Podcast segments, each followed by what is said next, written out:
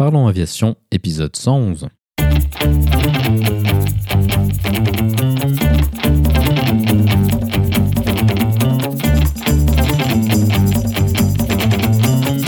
Parlons Aviation, le podcast qui parle de tout ce qui vole. Je m'appelle Antoine et aujourd'hui nous parlons d'Airbus A320 Neo et de formation au simulateur.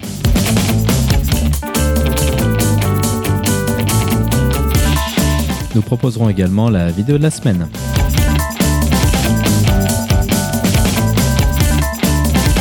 Bienvenue à bord, j'espère que vous êtes confortablement installés. Parlons Aviation épisode 111 et prêt au départ.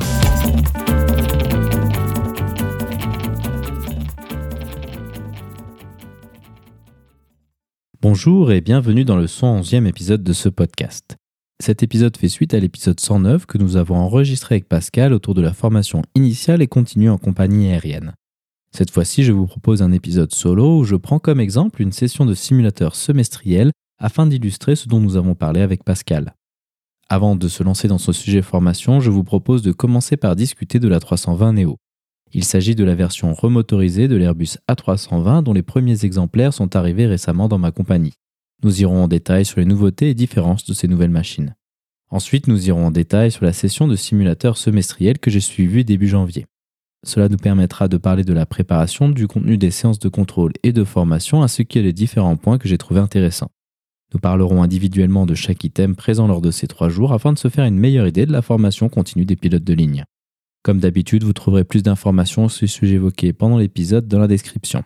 Vous la retrouverez à l'adresse parlonsaviation.com/111. Et maintenant, passons donc directement à notre discussion sur la 320 Neo et la formation au simulateur.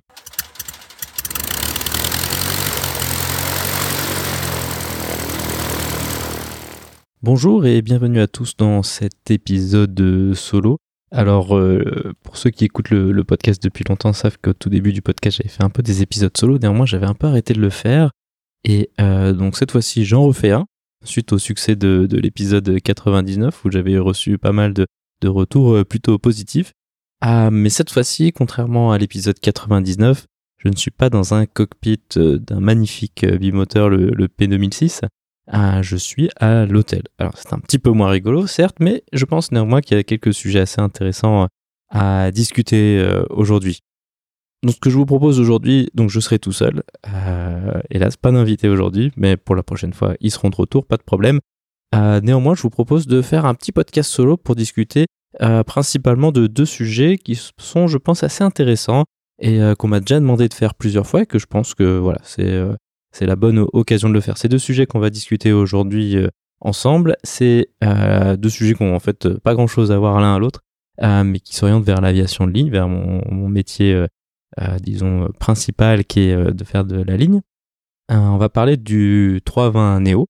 En fait, ça fait quelques années déjà qu'on les reçoit, mais en fait, bon, ils sont alloués à différentes bases et ce genre de choses. Donc en fait, j'en avais jamais vu l'intérieur du cockpit. J'avais jamais piloté un 320 Neo. Mais là, pour cette fin d'année 2021 et je crois encore début 2022, on va, on a reçu des Neo. On en a au moins 3 ou 4 maintenant.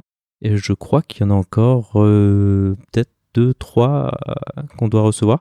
Donc c'est assez intéressant, s'il n'y a pas des tonnes de différences, mais je pense que c'est assez intéressant de, de parler un petit peu du Néo, de faire un, petit bilan euh, de ça pour ceux que ça intéresse. Et euh, l'autre aspect, donc la raison pour laquelle je suis à l'hôtel, j'ai la chance de voler dans une compagnie qui ne fait pas de découcher, c'est-à-dire que nous dormons pas de manière routinière à l'hôtel. je rentre chez moi tous les soirs ou tous les matins, ça dépend comment on voit ça. mais du coup, on va deux fois par année au simulateur et ça, euh, je pense que c'est assez intéressant de discuter. Ça fera un petit peu, euh, disons, la mise en, pratique de la discussion qu'on a eue euh, avec Pascal au sujet de tous ces programmes de simulateurs, d'aller un petit peu plus en détail sur comment ça se passe et quelles sont un peu les implémentations pratiques de ça. Donc allons-y sur la discussion avec la 320 Neo. Donc pour ceux qui n'en ont pas entendu parler, il y a désormais deux versions, disons, principales de, de l'Airbus A320. Euh, la version que qu'on connaît et qu'on voit encore en immense majorité, c'est euh, la 320 qu'on appelle maintenant CO. Donc qu'est-ce que ça veut dire? En fait, c'est euh, c'est un acronyme. Donc en fait, ils ont donc il y avait le 320 de base, disons, et ils ont fait une nouvelle version, donc le 320 Neo. Et Neo en anglais, ça veut dire New Engine Option, donc nouvelle option de motorisation. Et du coup, bah, il a fallu donner un autre nom similaire pour différencier avec l'ancien. Et l'ancien, on appelle ça maintenant le CO, donc la Classic Engine Option, donc l'option de motorisation classique. Donc le vieux, entre guillemets, bon, c'est pas si vieux que ça, mais quoi que quand même maintenant, 30 ans, donc le, le 320 classique, le 320 CO, est motorisé par des moteurs qui sont des CFM 56, qui sont des moteurs, disons, de génération précédente, euh, qui date, dont la technologie date des années 80. Donc ça fait quand même euh, une bonne trentaine d'années, ce qui veut dire qu'il s'est passé quand même pas mal de choses technologiquement entre temps. Et euh, donc pour améliorer la consommation d'essence, l'impact environnemental, l'impact carbone, tout ça, tout ça, Airbus a choisi de proposer une nouvelle version du 320 avec comme modification principalement les moteurs.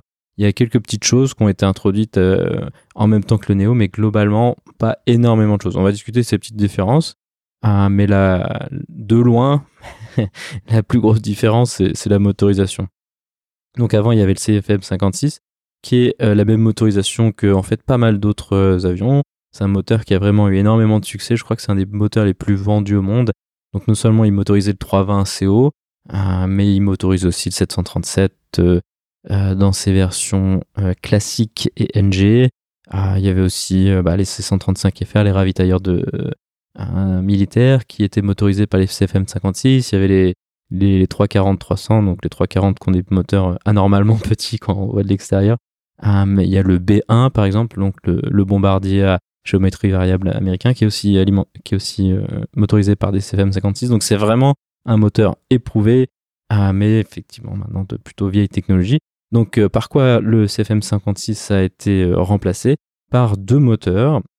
Alors en fait le, le, le 320CO avait largement du CFM56, mais il y avait aussi une autre euh, motorisation. donc c'était l'IAE, et ça c'était, si je dis pas de bêtises, Pratt Whitney. En tout cas Rolls-Royce c'est un autre constructeur. Pratt Whitney, mais je suis pas sûr. J'aurais dû regarder ça avant. Ah voilà, donc ça c'était donc il y avait les moteurs IAE qui étaient moins fréquents et surtout beaucoup de CFM 56. Et donc maintenant sur le Neo, on a deux choix de motorisation.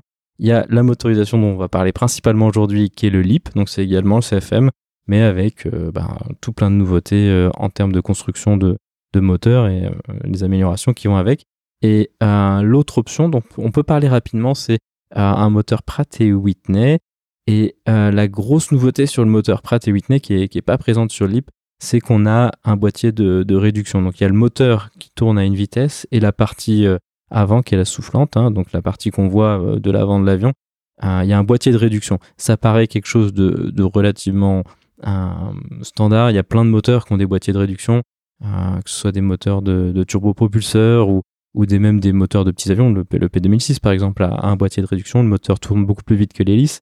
Ah, c'est vrai que c'est quelque chose d'assez commun. Néanmoins, quand on parle de, de turbine, de moteur à turbo euh, compresseur, ce genre de choses, euh, les boîtiers de réduction, c'est vraiment quelque chose de, euh, de, très nouveau et ça permet, c'est un axe d'amélioration qui permet de réduire la consommation d'essence.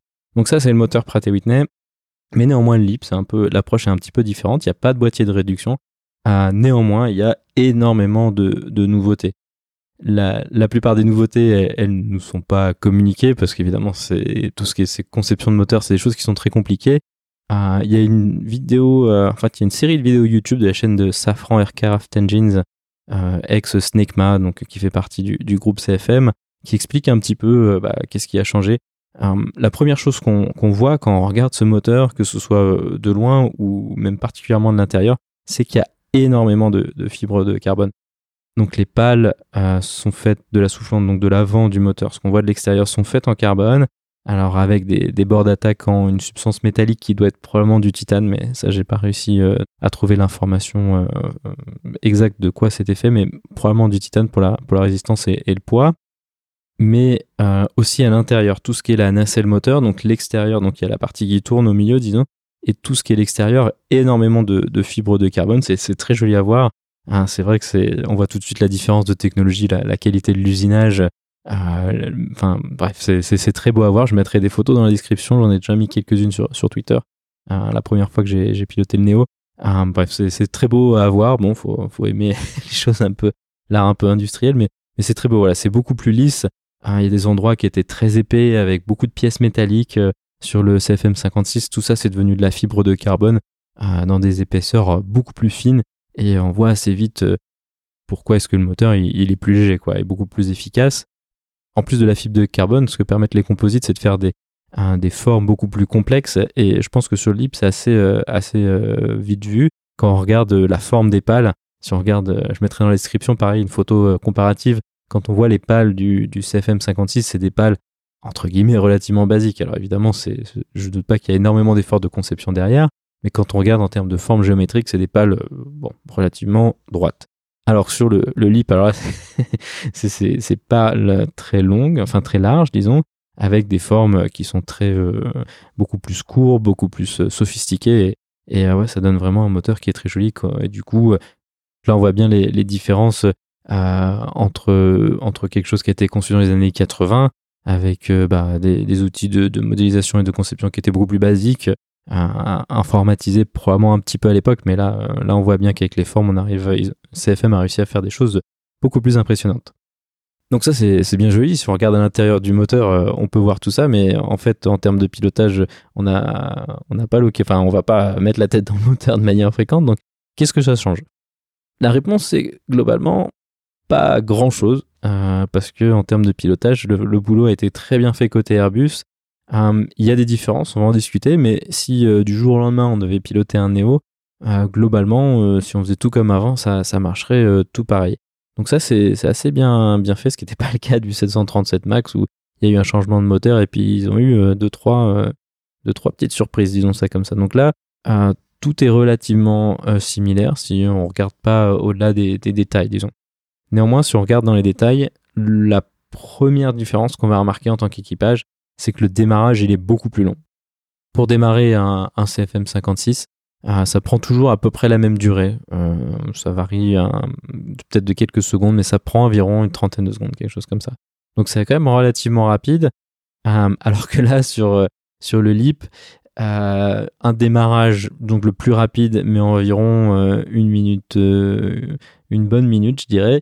Et en fonction de critères qu'on ne connaît pas exactement. Euh, on a une petite idée d'où viennent, euh, d'où viennent les contraintes, mais euh, il peut faire ce qui s'appelle du, dry motoring en anglais. Donc, en fait, le moteur, il, tourne dans le vide, entre guillemets, donc sans, sans carburant. Et ça, ça peut durer relativement longtemps. Et puis, c'est pas du tout prévisible. Des fois, le matin, il, va, il, va, il va tourner dans le vide pendant 40 secondes sur les deux moteurs, des fois sur un, des fois sur pas du tout, sur aucun. Et puis euh, après, bah, le vol suivant va faire un aller-retour. Puis la deuxième fois, il fera peut-être euh, un moteur, il fera probablement les deux moteurs. Ça dépend un peu. On n'a pas de visibilité là-dessus, donc euh, quand on doit faire du, roulage sur un moteur, ce qu'on fait fréquemment dans ma compagnie, euh, bah, faut un peu prévoir le truc. On va évidemment prévoir au pire cas, parce que ces moteurs, ils doivent tourner un certain temps avant de pouvoir mettre la puissance de décollage. On imagine facilement que si on prend un moteur froid, on peut pas l'allumer et puis mettre pleine poussée. Ça, ça demande un certain temps, et ce temps-là, c'est 3 minutes. Donc, faut un peu euh, voir.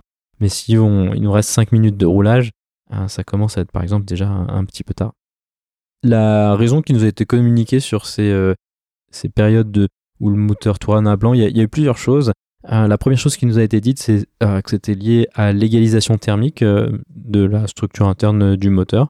Donc ça, c'est assez logique, c'est quelque chose qu'on imagine assez bien que voilà, la chaleur, c'est quelque chose qui monte, et qui va aussi bouger, euh, qui va aussi traverser le moteur de différentes manières. Donc on imagine que c'est assez intéressant pour le moteur que ce soit à peu près euh, la même chose par, pareil pour pas avoir trop d'efforts entre les matériaux.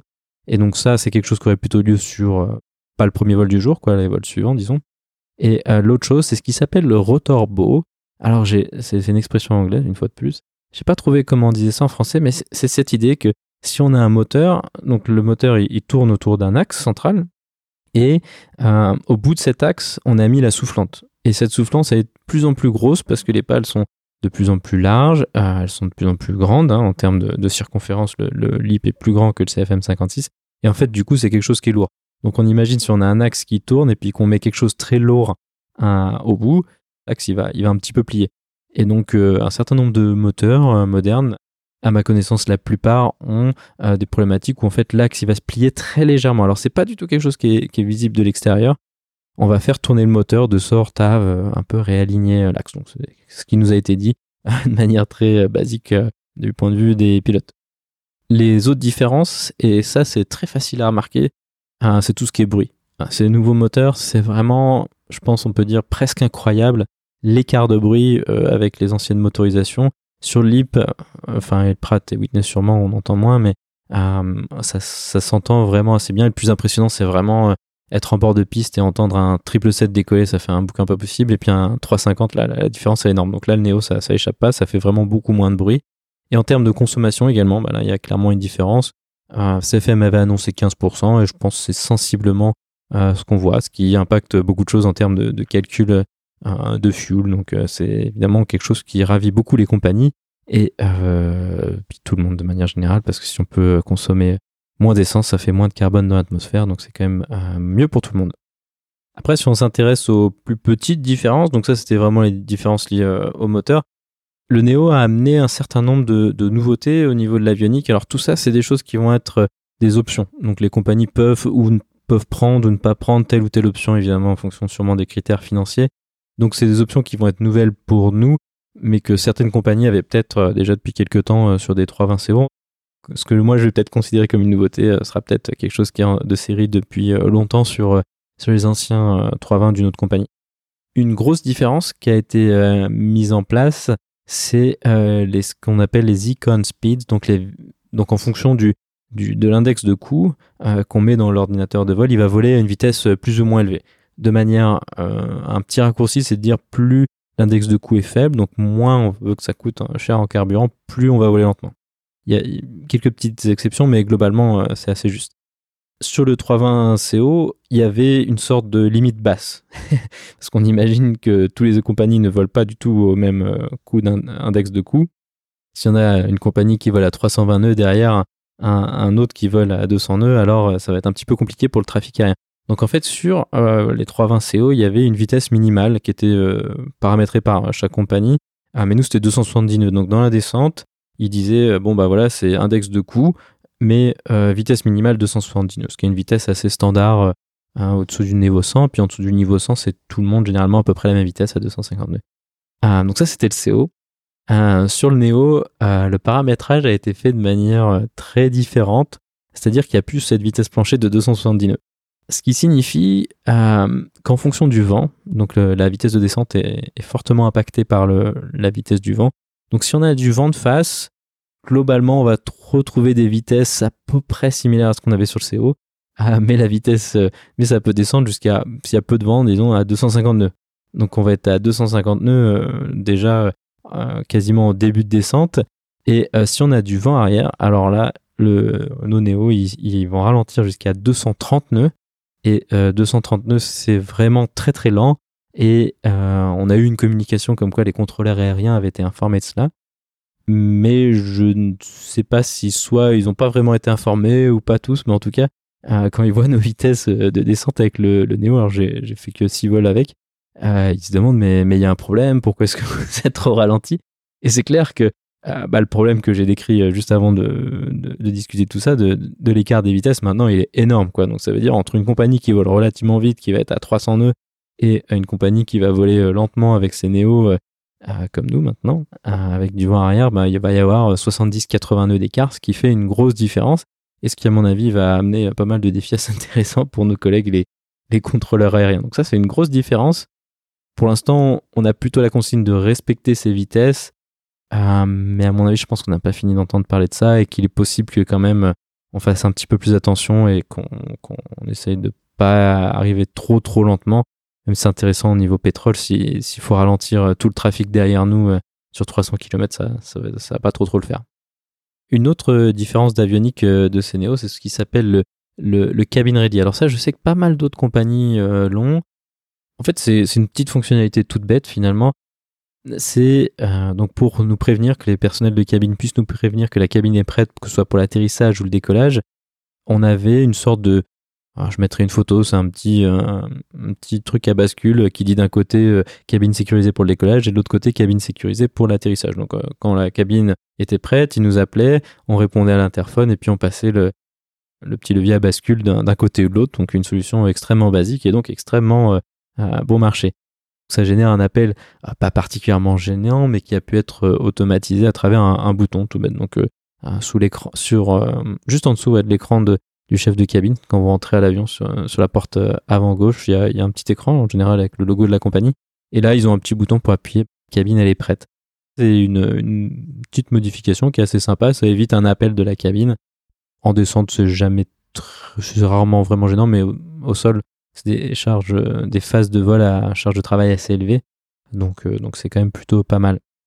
Une autre fonctionnalité euh, assez sympa de Neo, c'est euh, alors la remise de gaz qu'ils appellent une remise de gaz douce, en anglais soft go around. Et donc là, ça va nous permettre de faire une remise de gaz autre que pleine puissance. sur le 320 de base, pour remettre les gaz, faut remettre pleine puissance. On parle de, toga, donc de pousser toga, pousser décollage remise de gaz, take off go round. Et là, on a un nouveau mode qui se présente à nous, c'est le soft go round. C'est-à-dire, au lieu de faire une remise de gaz pleine puissance, qu'on a finalement assez rarement besoin de faire sur deux moteurs en tout cas, on peut faire une, remise de gaz avec une poussée réduite Hum, la, cible qui est visée, c'est au lieu de faire pleine puissance, l'avion va viser 2000 pieds par minute. C'est une fonctionnalité qui est euh, présente, à ma connaissance, sur relativement pas mal d'avions, dont le Boeing. Euh, il me semble le 777 à ça, je crois que le 737 aussi, euh, qui permet de faire des remises de gaz où bah, ça défile un petit peu moins vite et ça évite de, de péter des altitudes comme ce qui arrive une fois de temps en temps. La dernière nouveauté dont je vous propose de discuter aujourd'hui, c'est le panneau des radios euh, le 320 classique a des radios euh, bah, comme ce qu'on trouverait dans un Robin, sensiblement, avec un, gros bouton pour euh, le chiffre avant la virgule et un petit bouton pour le chiffre après la virgule. Et là maintenant, on a quelque chose d'assez cool. Alors, tous, nos néons ne l'ont pas, donc j'ai pas encore trop eu.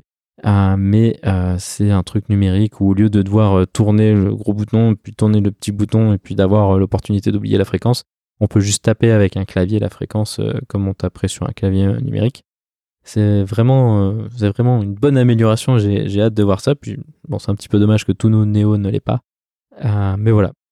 Tout ça pour dire, euh, on est très content d'avoir eu des Néo. Moi, je suis très content d'avoir fait partie de, ceux qui l'ont piloté. Alors, ça fait maintenant, ça va faire un mois et demi qu'on les a. Donc, voilà, je pense que la plupart des gens ont eu l'opportunité de voler dessus une fois ou l'autre. Donc, voilà, c'est pas un très très grand pas technologiquement, hein, ça n'a rien à voir avec euh, ce qui se fait maintenant sur le 350. Donc, on a l'habitude de parler du 320 comme un avion euh, moderne, mais ça fait quand même un avion qui commence à être plus trop jeune. C'est euh, une remotorisation qui est, qui est, appréciable en termes de, bruit et puis surtout évidemment de, finances. Hein. Il n'y a pas trop de miracle là-dessus, c'est là où les compagnies trouvent leur intérêt.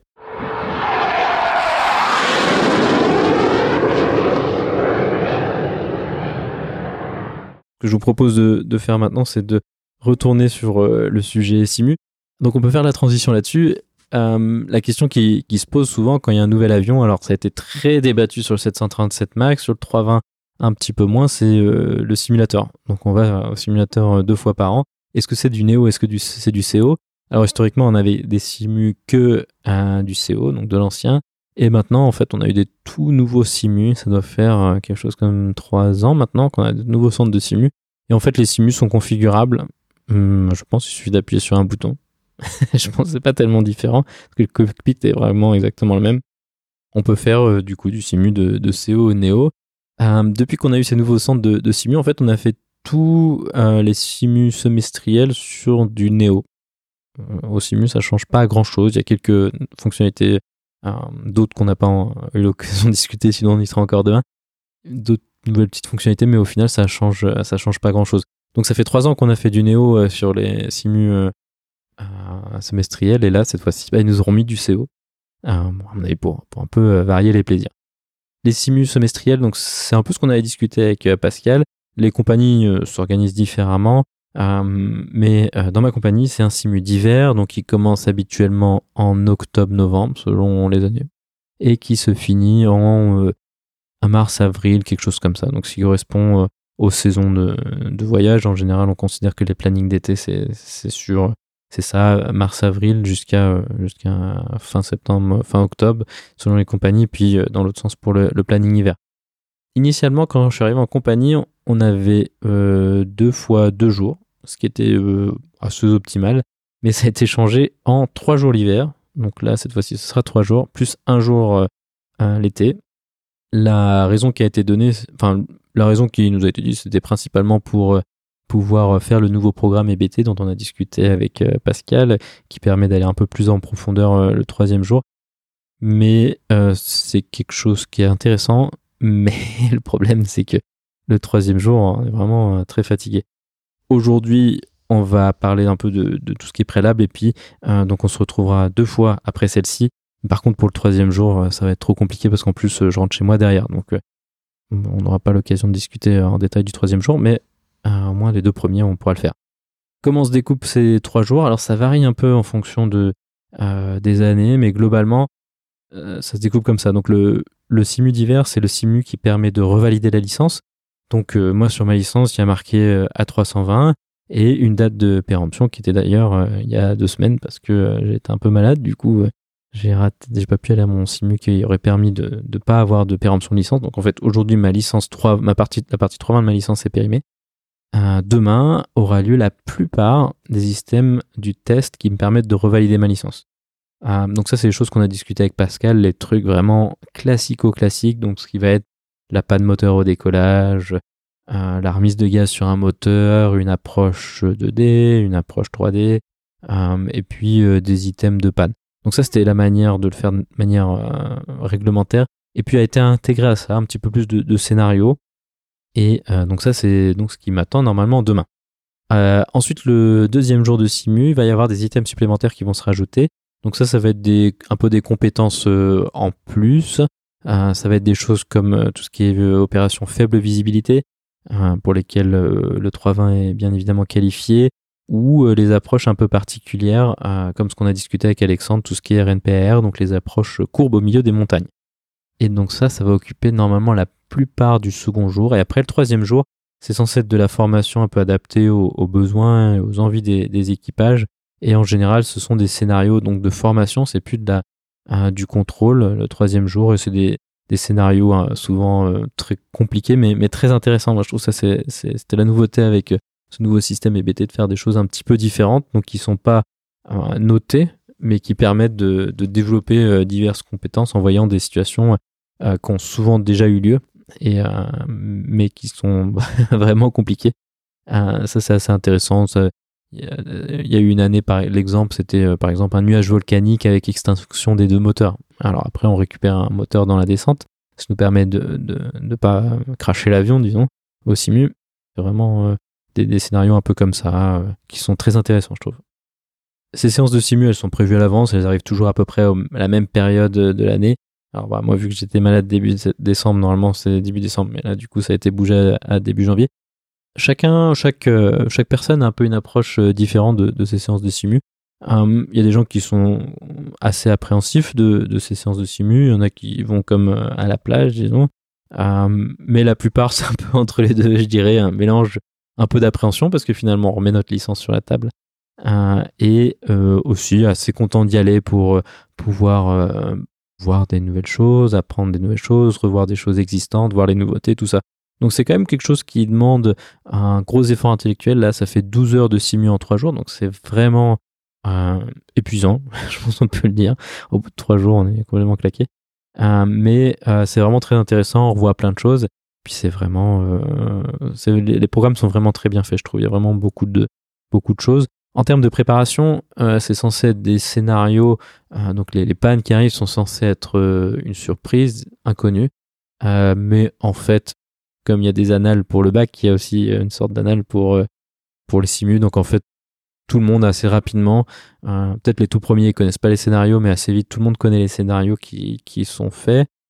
Mais alors, il y en a certains qui vont préparer à fond ces scénarios, mais je trouve c'est compliqué de faire ça parce que il y a plein de subtilités qui peuvent vraiment faire varier complètement le truc. Et si on se conditionne très fort avant le simu euh, et que la situation est en fait pas tout à fait celle pour laquelle on s'est conditionné, il y a, vraiment moyen de se faire surprendre en mal. Euh, donc moi je dois dire effectivement je connais les scénarios, on me les a donnés euh, il n'y a pas très longtemps, mais voilà. Mais je trouve que c'est pas vraiment pertinent de, de, se conditionner à fond sur les, sur les scénarios. Par contre ça vaut le coup d'un peu de, de, reprendre dans les grandes lignes qu'est-ce qu'il faut faire euh, dans ce genre de choses.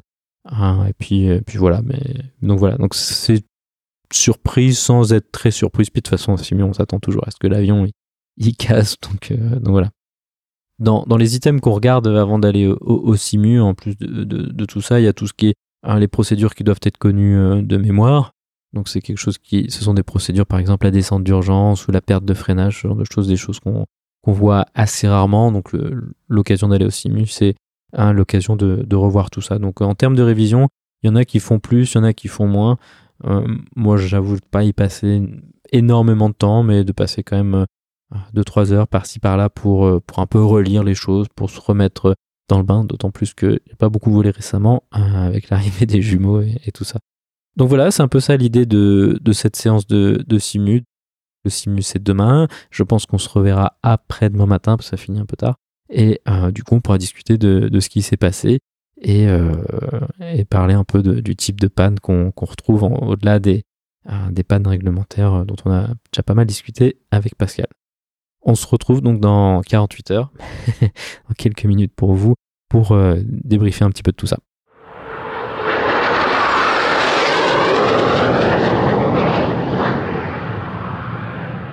Rebonjour et me voici de retour pour la deuxième partie de cet épisode consacré, en première partie euh, au Néo et au simulateur et puis cette fois-ci plus qu'au simulateur. Donc nous sommes à, donc au troisième jour, donc ça fait déjà trois jours que je suis arrivé.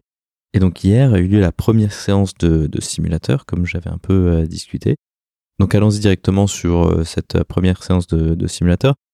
Donc comme j'avais dit euh, juste avant, c'est trois séances, ce, ce, bloc de simulateur semestriel. Et la première séance est dédiée plutôt aux items réglementaires euh, de base. Donc c'est ce qu'on avait discuté avec euh, Pascal dans l'épisode sur la formation continue des pilotes de ligne. Historiquement, on faisait beaucoup ces items réglementaires qui sont les items très classiques de la panne moteur au décollage, la remise de gaz sur un moteur, l'atterrissage sur un moteur, une approche 2D, une approche 3D. Donc ça, c'est les chose qu'on refait euh, tous les ans, voire tous les six mois dans certaines compagnies en fonction de l'implémentation des, des programmes. Et donc cette première journée était un petit peu dédiée à, à ça. Euh, la première chose qu'on a faite, c'est euh, donc pas tellement ces items réglementaires, c'est plus quelque chose qui est basé sur des scénarios. Donc ça, c'est ce qu'on avait également discuté avec Pascal. avant, on faisait beaucoup ces, il faisait beaucoup ces items réglementaires et de plus en plus, c'est des, des approches basées sur des scénarios. on a eu un de ces scénarios. donc Initialement, on s'est retrouvé avec un avion euh, avec ce qu'on appelle un item de mail, donc euh, minimum equipment list, liste minimale d'équipement.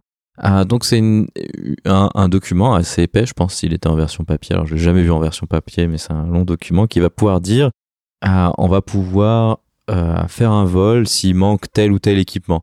Ah, par exemple, il y a vraiment de tout et n'importe quoi parce que le problème c'est que si euh, il y a un problème sur l'avion qui est pas décrit dans la, dans la mail, dans ce document-là, ben on n'a pas le droit de partir. Donc en fait, c'est un document excessivement exhaustif ah, qui va avoir euh, de tout et n'importe quoi jusqu'à euh, un écran dans le cockpit, un siège passager qui fonctionne plus ou, ou une lumière qui fonctionne plus ou une trappe, la trappe des toilettes par exemple est dans la mail. Donc ça, ça va dire euh, dans quel cas est-ce qu'on peut partir? Alors des fois c'est marqué il n'y a pas le droit de partir. Euh, s'il manque euh, tel ou tel truc, ben voilà, on peut pas partir, fini, il faut que ce soit réparé.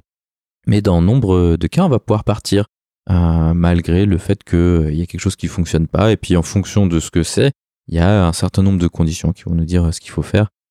typiquement dans, dans, le cas des, des computers, dans le cas des ordinateurs de, de vol ou ce genre de choses, on va dire ok vous pouvez partir s'il y en a un qui ne fonctionne pas, mais par contre il faut que tous les autres y fonctionnent. Ça c'est une condition qui est assez fréquemment rencontré. Et dans ce cas-là, c'est ce que nous avons rencontré. Donc, même avant de partir, disons, à la porte euh, d'embarquement, alors évidemment virtuel vu que c'est le simu, on s'est retrouvé avec un avion euh, dans lequel il manquait un radio-altimètre.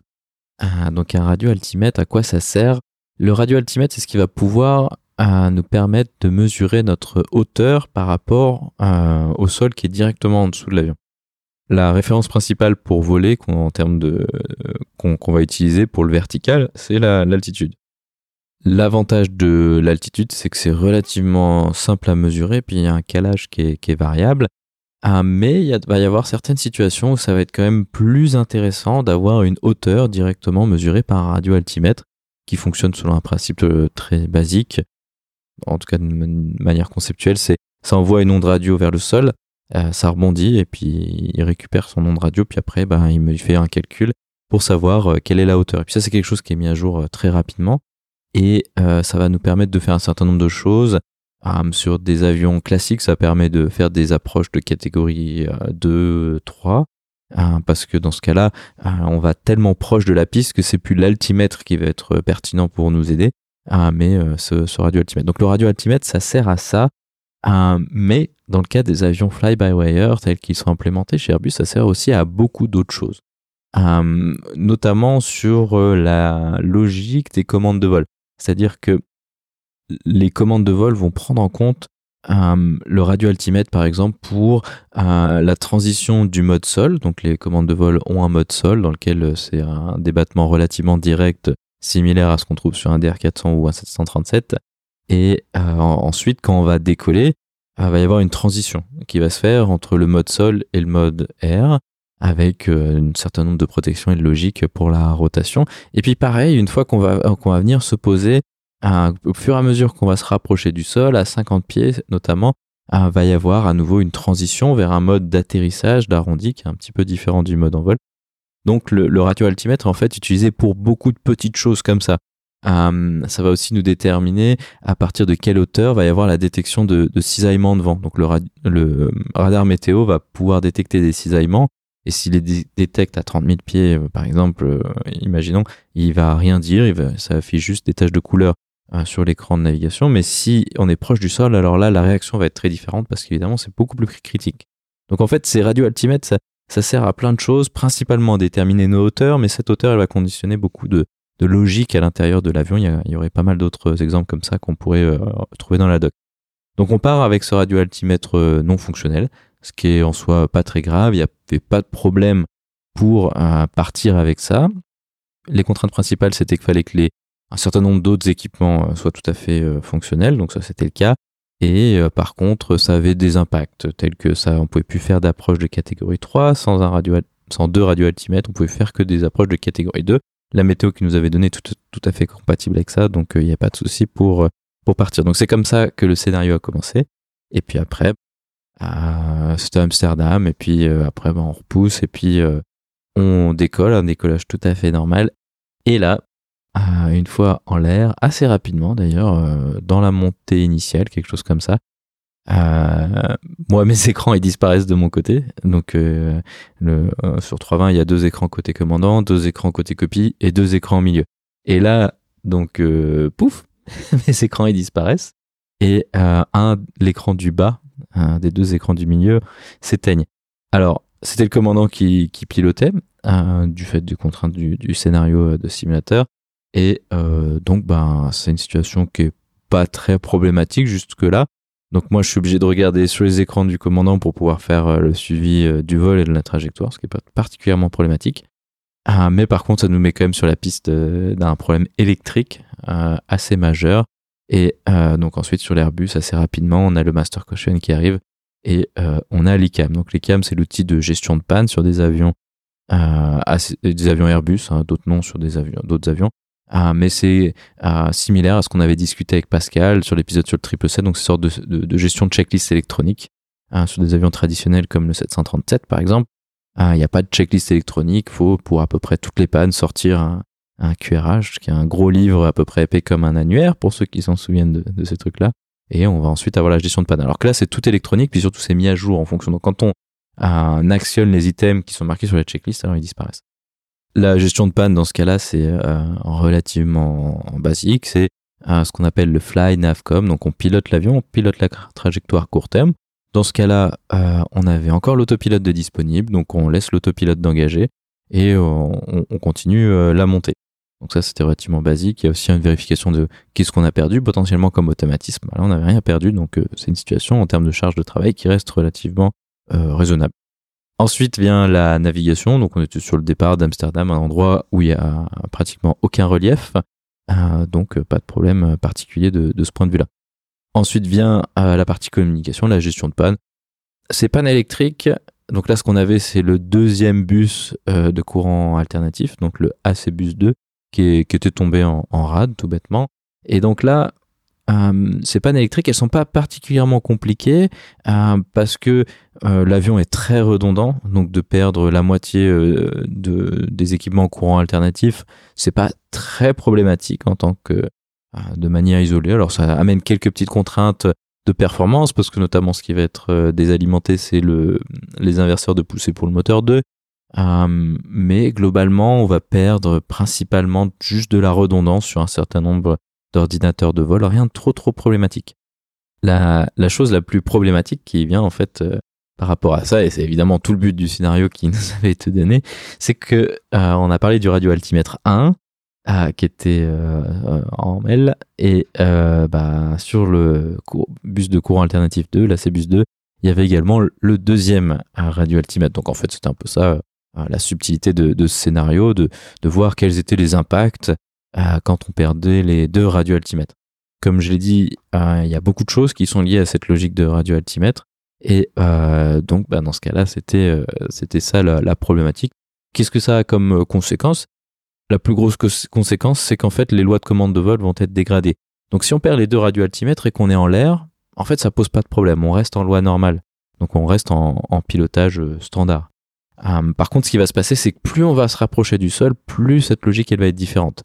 Hum, sur le 320, euh, ça va se passer, la manière dont c'est implémenté, c'est qu'à partir du moment où on sort du train, si on sort le train, hum, ça veut dire qu'on va se rapprocher du sol et c'est pour, pour aller se poser. Donc, dans ce cas-là, l'avion, il va passer en loi directe. Donc la loi directe, c'est euh, la loi, euh, alors pas la plus basique, mais disons la loi euh, Robin DR 400-737, où on va devoir piloter l'avion en agissant directement sur les gouvernes, ce qui est quelque chose qu'en fait on fait normalement jamais sur le 320 parce que parce qu'il y a la loi normale qui fait abstraction de tout ça et qui trime automatiquement l'avion. Donc en fait, la loi direct, c'est le seul cas avec euh, la loi de dégradation suivante qui est le, backup mécanique, mais qui n'est pas vraiment fait pour être utilisé de manière euh, durable, où on va devoir reapprendre à utiliser le trim, donc la compensation de l'avion.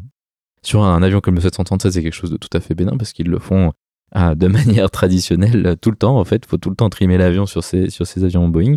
Mais sur les Airbus, en tout cas les Airbus modernes, excepté la 300-310, le trim c'est tout automatique. Donc ça c'est quelque chose qui demande un peu à se réhabituer euh, au truc. Alors bon, bah, en tant que copie, euh, la situation est pas trop compliquée parce qu'en général, c'est le commandant qui, euh, qui pilote l'avion. Et puis surtout que là, on a tout le temps de, de, voir le truc venir parce que comme une, quand tant qu'on est en l'air et tant que le train est rentré, on a la loi normale, on a l'autopilote, on a l'automanette. Donc en fait, on est dans une situation relativement standard et on a le temps de traiter la panne comme il se doit. Donc là, le traitement de la panne, c'est de reconnaître qu'il manquait les deux radioaltimètres. Bon, bah, vu que le scénario était connu, euh, quand on a vu euh, la mail, on se doutait ce qui allait se passer ensuite. Et dans ces pannes électriques, il y a tout plein d'équipements qui vont, qui vont un peu, euh, qui vont, qui vont sauter. Et donc, faut aller regarder la liste. Donc, les CAM proposent une page status avec un sort de synopsis de qu'est-ce qui manque, qu'est-ce qui ne fonctionne plus. Et globalement, la réponse à ça, c'est pas grand-chose, en plus des deux radioaltimètres. Ensuite, la, suite de la gestion de la panne, ça va être euh, tout ce qui est la communication, donc informer euh, les contrôleurs aériens qu'on va pas continuer le vol comme ça, surtout que d'autant plus qu'on venait de partir d'Amsterdam. Euh, le seul critère par rapport à ça, c'est la catégorie météo, sans deux radioaltimètres. Alors on peut plus faire des approches qui ont besoin d'un radioaltimètre, donc qui sont les approches 4, 2 et 3, donc on n'est plus que catégorie 1, donc on peut descendre à 200 pieds, 60 mètres. Et donc ce jour-là, on a eu la chance que le scénario nous permettait de retourner à Amsterdam ce qui est évidemment quelque chose de très, très souhaitable parce qu'Amsterdam, il y a une quantité de pistes invraisemblables et euh, ça nous donne pas mal d'options si jamais la situation devait s'aggraver. Euh, ce qui n'était pas le cas vu qu'on savait que, que, le scénario était fait comme ça, mais sait-on jamais.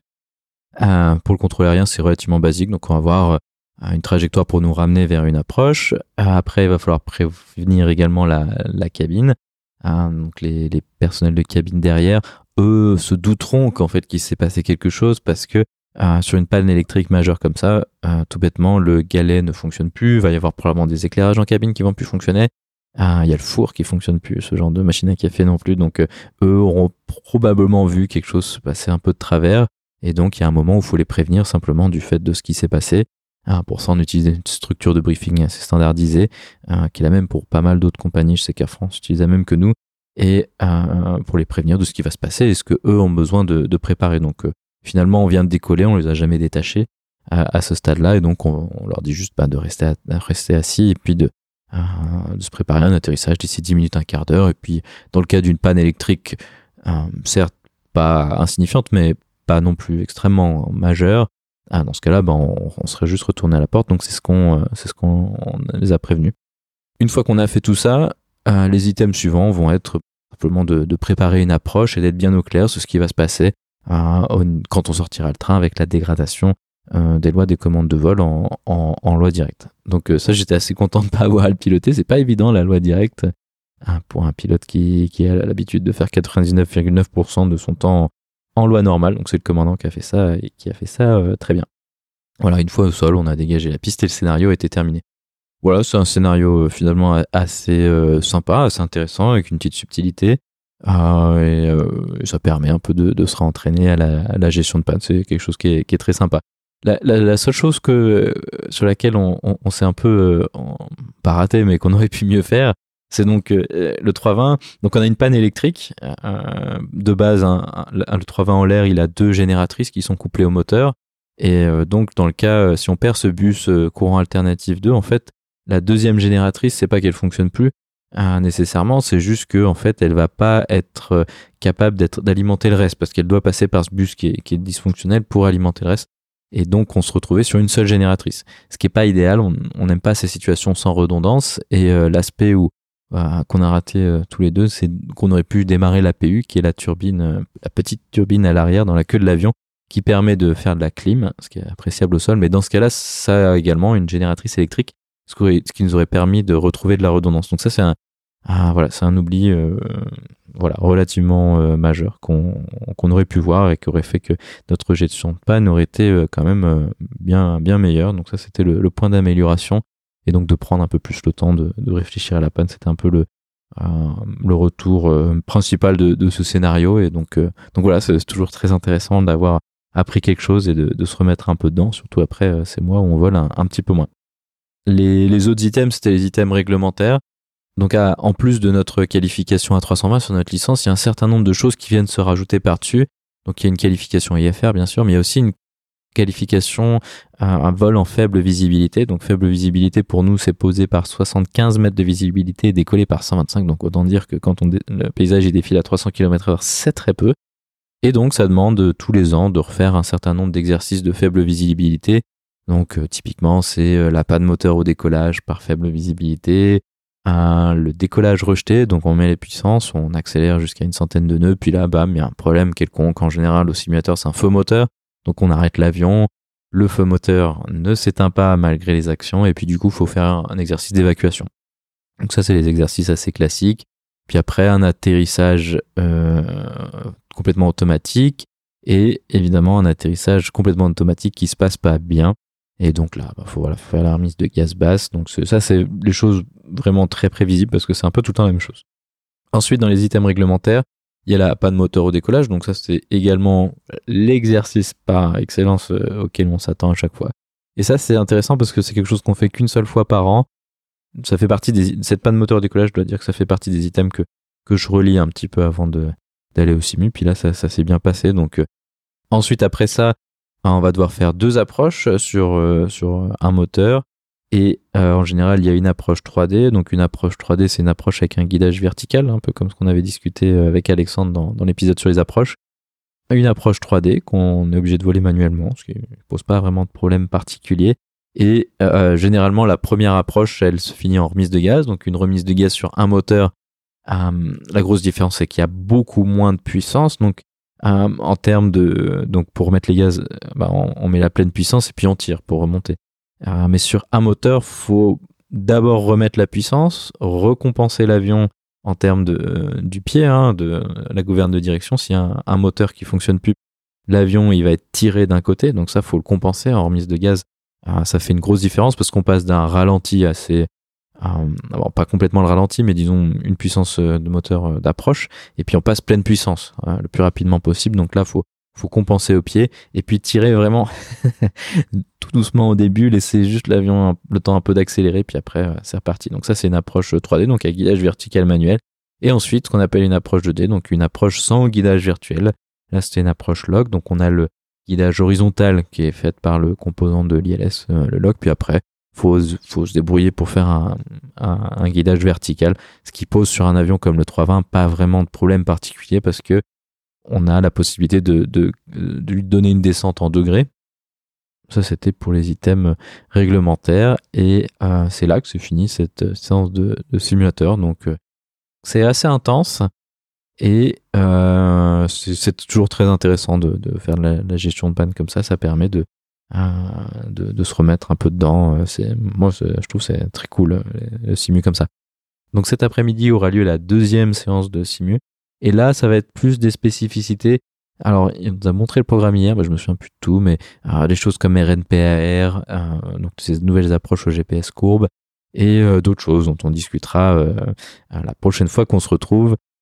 et ce sera donc soit ce soir, soit demain matin, je verrai en fonction, mais en tout cas, on discutera de cette seconde journée de, de simulateur la prochaine fois. Donc voilà, on se retrouve plus tard.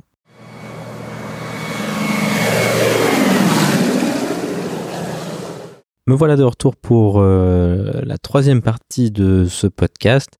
Ça fait désormais trois jours que je suis ici au simulateur et donc c'est euh, donc le soir après euh, la deuxième session de, de simu qui a eu lieu cet après-midi. Donc on va parler de cette seconde session de simu. Ah, mais juste avant, donc normalement il y a une dernière session de simu vu que comme j'avais dit au départ c'est trois jours.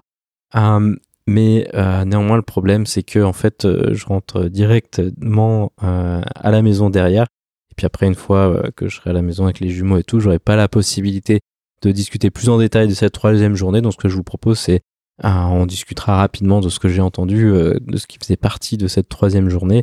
Et, et puis, on, on, en restera là, hélas, pour cette fois.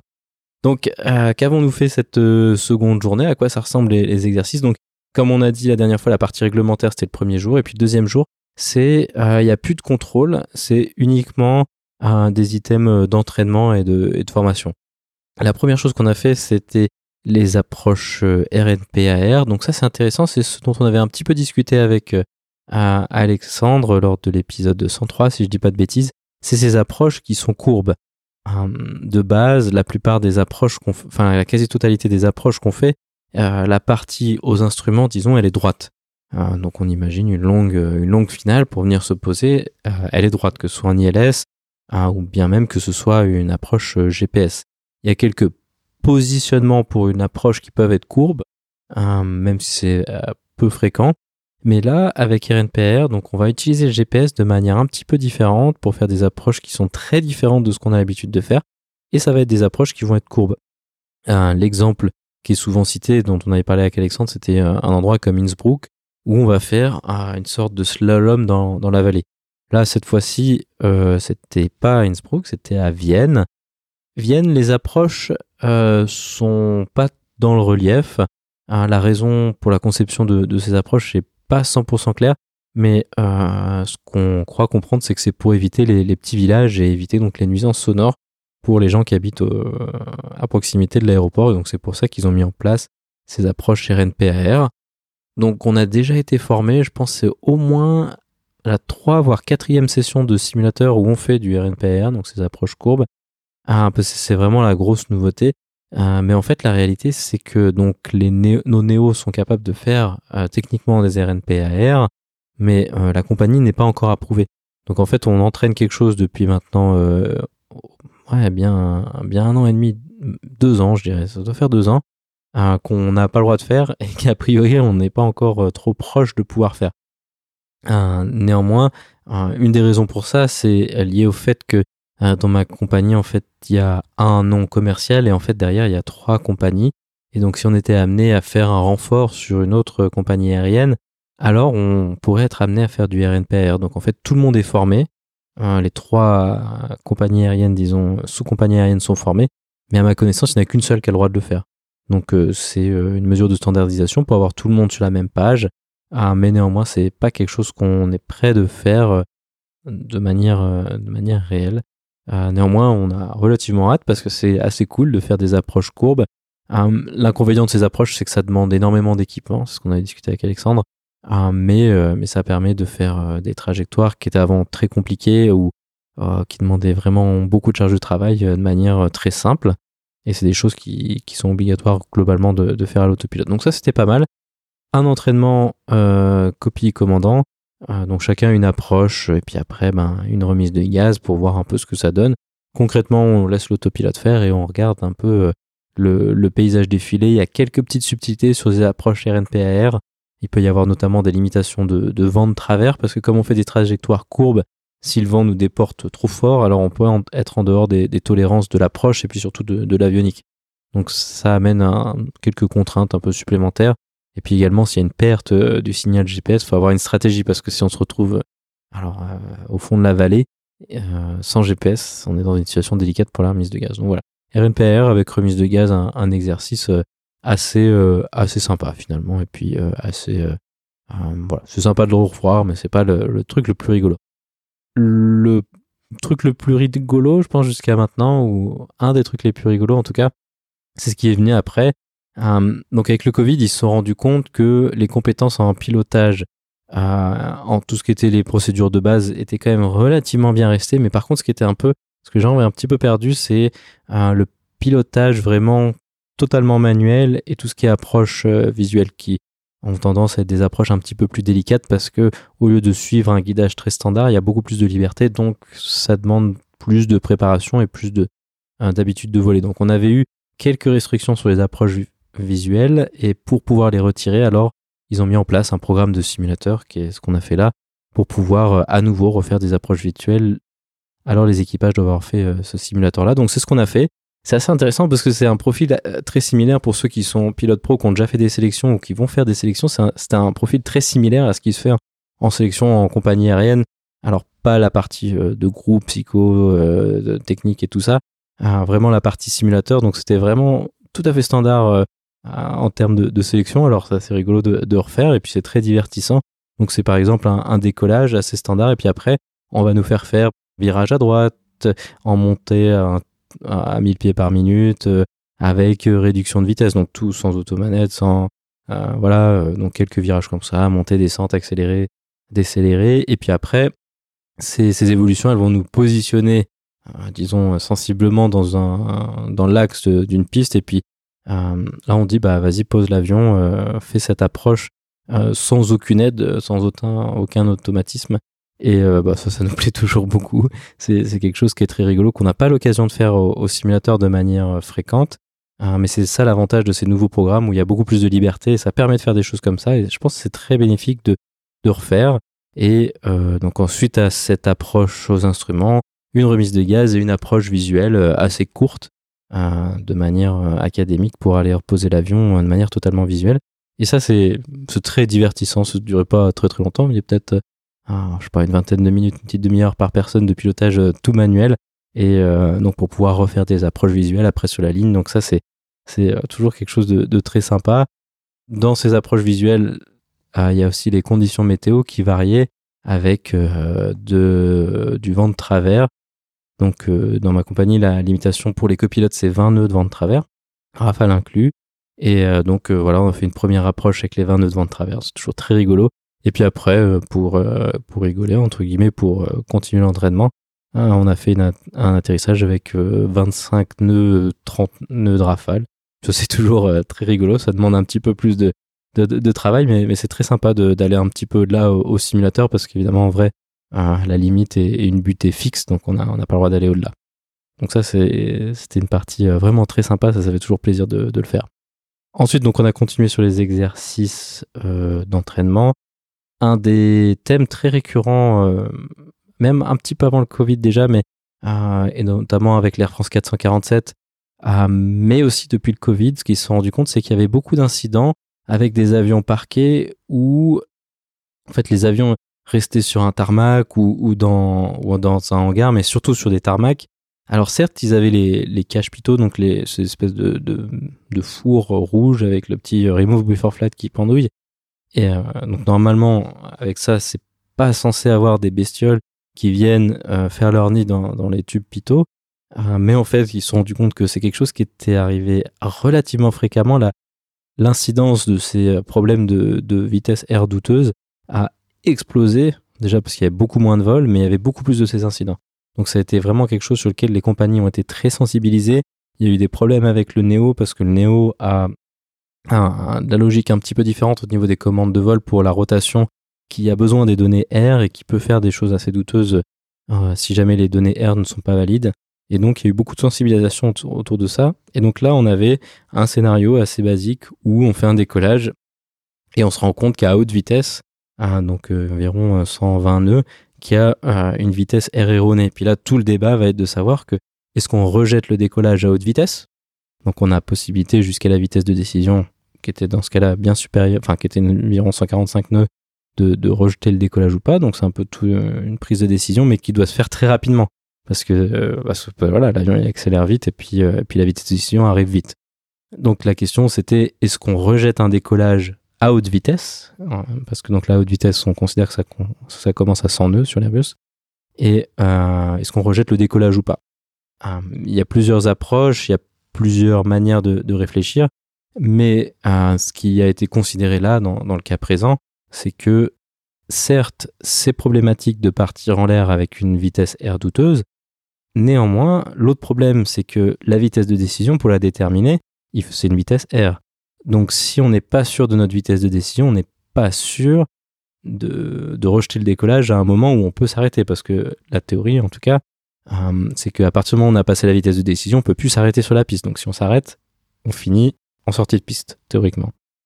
Donc là, la, question, c'est bah, est-ce qu'on est sûr de la vitesse? Et en fait, le problème, c'est que ça se passe tellement vite euh, sur un décollage que la prise de décision est extrêmement difficile. Alors au simulateur, c'est un petit peu plus facile, surtout quand on a été prévenu qu'on allait le faire. Mais euh, donc voilà, il y a toute cette prise de décision. Donc là, ce qui, ce qui conseille, c'est d'aller en l'air, de, de prendre le problème dans les airs, parce qu'une fois qu'on est en l'air, une vitesse air douteuse, ça peut être problématique et ça l'a déjà été par le passé. Hein. L'Air France 447 est un très bon exemple de ça, mais il y en a eu d'autres. Néanmoins, grâce à l'Air France 447, mais je pense que c'est pas euh, le seul cas, on a maintenant des, outils qui permettent de, voler des vitesses air inconnues de manière beaucoup plus facile. On a ce qu'on appelle le backup speed scale, donc euh, l'échelle de vitesse de secours. Et là, en fait, on va avoir euh, quelque chose qui ne va pas dépendre de la vitesse R, qui va dépendre des sondes d'incidence. Et c'est quelque chose qui est très facile à piloter, en fait, qu'on peut piloter très facilement euh, de manière continue, jusque donc faire le décollage, faire une mise en palier, une mini croisière, parce qu'évidemment dans ce genre de situation, on va pas continuer à destination, et une approche avec la configuration des volets et tout ça. Donc avec ce cet outil qui est vraiment excellent, qui est basé sur les sondes d'incidence, donc les sondes qui sont les petits drapeaux qui sont sur le côté, hein, les fameuses sondes du 737 Max. Sauf que sur le 320, ça a été fait correctement. Et donc on a ces données-là, et puis on peut voir si, c'est cohérent ou pas, et si c'est cohérent, alors on peut continuer le vol comme ça, et c'est quelque chose qui est, vraiment euh, très très fonctionnel. C'est quelque chose qu'on peut utiliser sans trop avoir à, se casser la tête, alors qu'avant, ces outils-là, il y avait une procédure qui est relativement longue et en plus qui est très compliquée parce que il faut voler euh, un certain tout plein de paramètres qui sont marqués en fonction du poids, en fonction de la configuration et, et tout ça. Donc avant c'était très compliqué, mais maintenant c'est devenu très simple. Donc maintenant la, la recommandation sur ces avions avec euh, l'échelle de vitesse de secours, c'est de c'est de continuer à aller en l'air et puis voler l'incidence telle que telle telle qu'elle est implémentée maintenant et puis de, venir se reposer. Donc ça, c'est toute une discussion qui est extrêmement intéressante, puis c'est très intéressant de, de, le voir aussi d'autant plus que bah, c'est des choses qui sont arrivées assez fréquemment. Alors on espère que le Covid ne, pas, ne nous remettra pas dans cette situation a qu'on a connu avec plein plein d'avions au sol, mais hélas, on, ne sait jamais. Ensuite, la, la partie suivante, c'était euh, de faire euh, de l'entraînement en feu fumé. Ça, c'est quelque chose qu'on doit faire au sol, en cours au sol, c'est tous les deux ans. Alors tous les deux ans, ah, il faut euh, manipuler un extincteur dont il y en a un certain nombre, euh, dont il y en a un dans le cockpit. Il faut manipuler euh, une sorte de capuche anti-feu euh, et la mettre. Alors moins au moment maintenant avec le Covid, on a moins besoin de le mettre. Enfin, en fait, c'est une capuche et puis tout le monde de la classe la met l'un après l'autre, ce qui est, pas terrible en temps de Covid. Mais le problème, c'est qu'on fait toujours ça au sol. Le l'entraînement feu, ça je me souviens plus. Je crois que c'est tous les trois ans, un truc comme deux ou trois ans, je sais plus trop où là on va dans une sorte de simulateur d'incendie, puis il y a des feux et puis il faut l'éteindre. Mais ah, ça, ça c'est rigolo, mais mais ça manque un petit peu de réalisme parce que c'est euh, c'est au milieu et puis c'est très scénarisé. C'était peu fréquent, on faisait assez peu de, feux fumés au simu. pour une raison toute bête, c'est que le précédent simulateur qu'on avait, il y avait un détecteur à incendie juste au-dessus du simulateur. Et donc si euh, il mettait une quantité pas si importante que ça de fumée dans le simulateur, alors l'alarme incendie de tout le centre de Simus déclenché, donc ça c'était euh, pas très malin. Mais maintenant on a un nouveau centre de Simus, donc on peut mettre euh, autant de fumée euh, qu'ils veulent. Et ça c'est très rigolo. Et puis euh, ça met vraiment en perspective la chose de le faire au simulateur avec bah, le, vol qui défile. Et euh, le problème de ça, c'est qu'en fait, ce qui va se passer, c'est que donc si un feu en cabine, bon ben voilà, on, reste, on, met les masques et puis on continue à piloter, mais le cas raisonnablement probable, ce serait euh, une batterie au lithium de nos innombrables équipements électroniques qu'on a tous, un téléphone, deux iPads, tout ça, tout ça, qui, et puis des batteries pour les recharger dans, dans notre sac. Donc la, la probabilité d'un feu lithium est quand même pas si faible que ça, et donc de devoir le traiter. Et là, c'est beaucoup plus compliqué parce que il y a un qui se retrouve tout seul à piloter l'avion, à mettre le masque à oxygène et la descente, et l'autre, il doit mettre la capuche anti-feu dans lequel il n'y a plus de micro, plus rien, on peut plus communiquer, et donc se lever de son siège et aller éteindre euh, le feu qui est derrière. L'avantage, l'avantage avec le simulateur, c'est qu'ils peuvent mettre beaucoup de fumée maintenant, et donc bah, on voit, on voit pratiquement plus rien. C'est, très réaliste, c'est très intéressant de voir, d'aller s'occuper du, du, feu. Donc il y avait une espèce de truc qui faisait de la lumière euh, et un bruit un peu d'incendie, et puis, euh, et puis voilà. Puis c'était ça l'exercice, et, et donc ça c'est, c'est vraiment très intéressant de, de voir après, évidemment, ça reste euh, un exercice. Il n'y a pas tout le stress qu'il y aurait en, réalité, comme ça peut être le cas dans d'autres accidents, avec notamment le, le Swissair 111, qui est, qui est un MD-11 qui avait, où il y avait eu un feu cockpit euh, au-dessus de... C'était pas tout à fait au-dessus de l'Atlantique, mais au-dessus du nord du Canada, ce qui change pas grand-chose parce qu'il n'y a pas beaucoup plus de trucs. Il n'y a pas beaucoup plus d'aéroports. Et donc voilà, donc c'est assez intéressant à, à voir ça comme ça. Le dernier exercice euh, de cette deuxième journée de simu, euh, c'est ce qui s'appelle, en anglais on dit UPRT, euh, mais en français on dit position inusuelle.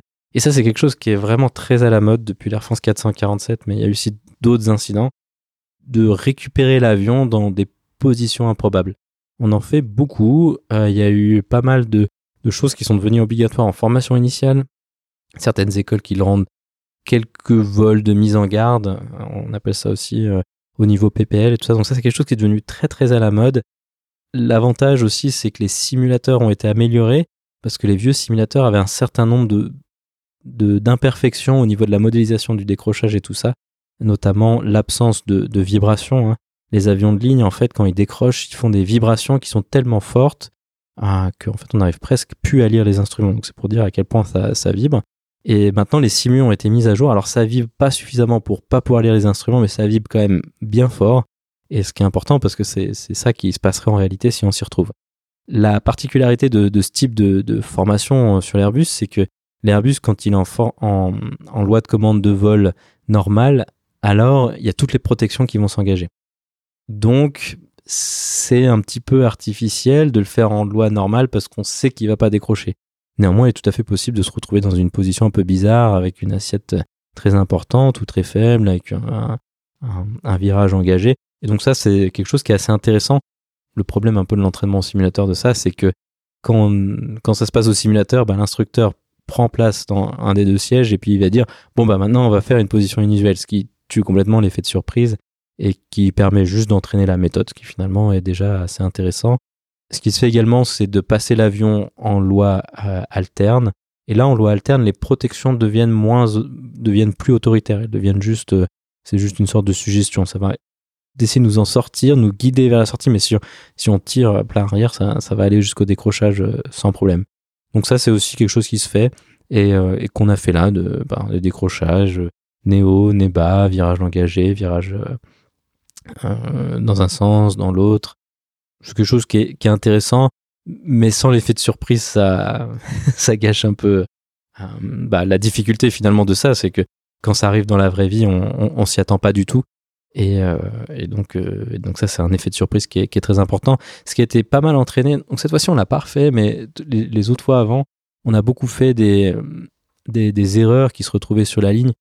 L'exemple typique, c'est la remise de gaz mais où la personne se fait avoir par des illusions sensorielles, alors qui sont pas reproduites au simu, mais qui sont bien présentes en réalité. Euh, il y a eu un certain nombre de, de, cas où en fait les gens ont mis pleine puissance et avec l'accélération, quand notre corps il, est poussé comme ça vers l'avant, il a l'impression aussi que le nez de l'avion il se lève. Donc euh, ok, pourquoi pas.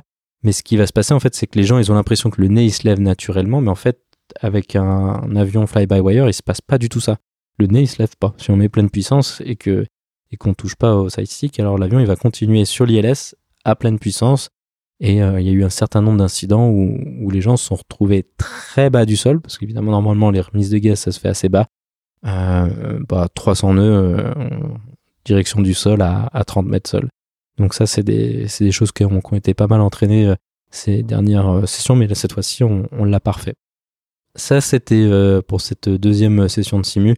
Vraiment très cool, quoi. Je dois dire, c'est vraiment sympa ça nous sort un petit peu de ces items réglementaires et des scénarios euh, classiques et de faire, euh, faire des, des, approches un peu complexes, RNPR et tout ce qui est visuel, manuel, ça c'est très cool, ça nous, ça nous plaît toujours beaucoup.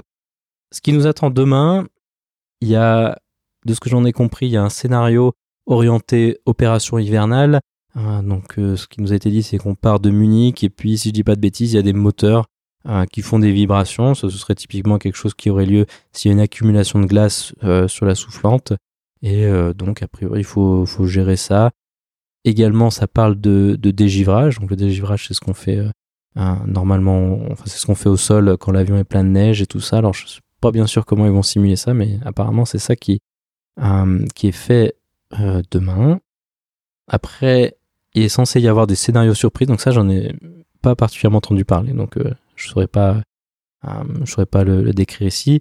Et le dernier aspect, peut-être qui est un petit peu intéressant, alors ça, je sais pas si toutes les compagnies le font, mais je suspecte que ça se fait quand même de manière assez générale. Euh, ce qui s'appelle en, anglais, on appelle ça le First Officer Development, donc le euh, développement un peu professionnel du copilote. Et ça, c'est un exercice assez intéressant où, alors en fonction du, de l'expérience du, copilote, il y a, des, différentes choses qui se font. En général, ils disent pour les 500 à 1000 premières heures, euh, sur la machine, sur l'Airbus, euh, ce qui va se passer, c'est que là, on va faire, ils vont faire beaucoup d'entraînement à l'atterrissage. Donc on va faire euh, des atterrissages de nuit et de jour, de vent de travers, faible visibilité, enfin visibilité minimale de ce qui est autorisé pour un copie. Et donc ça, c'est au début, on fait ça. C'est effectivement poser l'avion, c'est pas quelque chose qui, est particulièrement trivial, surtout dans ces conditions qu'on rencontre finalement relativement peu de vent de travers. Et euh, après, au fur et à mesure que, que les gens gagnent en, expérience, ça va être euh, d'abord un scénario en place droite, donc dans la place du copie euh, normal. Et là, ça va être, bah voilà, tu joues le commandant, et le commandant, lui, joue le rôle du copie pas particulièrement futé. Donc, c'est-à-dire qu'il va laisser le copie gérer la situation comme le ferait un, commandant normal. Donc, c'est une sorte de un peu mise en situation pour voir les axes d'évolution. Et ça, c'est vraiment très intéressant parce que en tant que copilote, voilà, notre rôle assez vite, c'est, on, comprend bien, mais de comprendre ben, qu'est-ce qu'il faut euh, améliorer, qu'est-ce qu'il faut qu'il soit plus au clair, la prise de décision, dans quel cas est-ce qu'on ferait ci, dans quel cas est-ce qu'on ferait ça. Il n'y a pas 30 000 manières de, le faire et, ces exercices, c'est, une bonne solution. Donc ça, c'est euh, donc les scénarios en place droite et puis avec un petit peu plus d'expérience, quand on commence à se rapprocher du nombre d'heures euh, nécessaires pour le passage commandant, ce qui commence à être mon cas désormais aujourd'hui, euh, c'est des exercices en place gauche. Donc c'est le même type d'exercice, sauf que avec euh, l'adaptation au side stick avec la main gauche. Donc euh, sur l'Airbus, bon sur Boeing c'est la colonne elle est centrale, mais sur l'Airbus le, side stick il est à droite côté copie et à gauche côté commandant. Donc ça demande un petit peu d'adaptation pour avoir déjà fait ce, type d'exercice. Ça, ça, en fait on s'habitue vraiment assez vite ah, ça pose, euh, je trouve, pas particulièrement de problème. C'est assez, euh, assez étonnant comment ça, ça va assez vite. Et donc euh, voilà, on verra comment ça se passe demain. En fonction du temps qui reste, les scénarios sont plus ou moins écourtés. Mais là, c'est vraiment de la prise de décision et de la structure de, de, gestion de panne.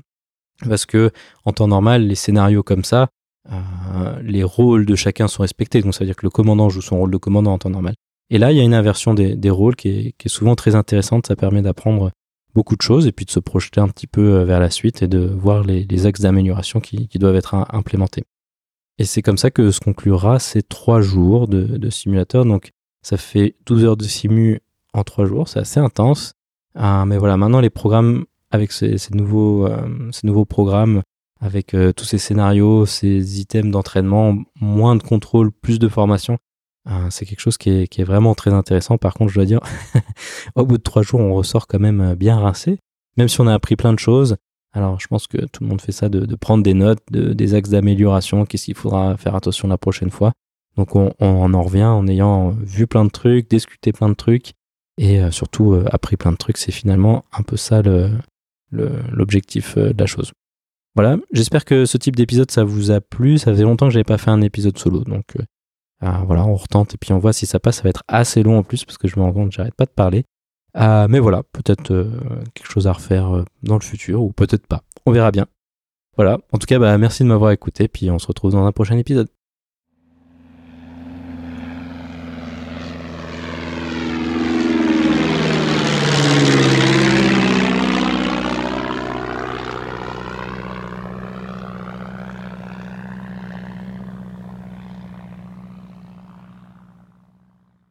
La vidéo de la semaine est une vidéo proposée par la chaîne YouTube de Swain Martin. Elle présente le centre de simulateurs d'American Airlines. Il y présente le simulateur en lui-même ainsi que le découpage d'une formation initiale de qualification avion telle qu'elle est effectuée aux États-Unis. Vous trouverez le lien vers la vidéo dans la description ou en allant sur le lien parlonsaviation.com/vidéo111.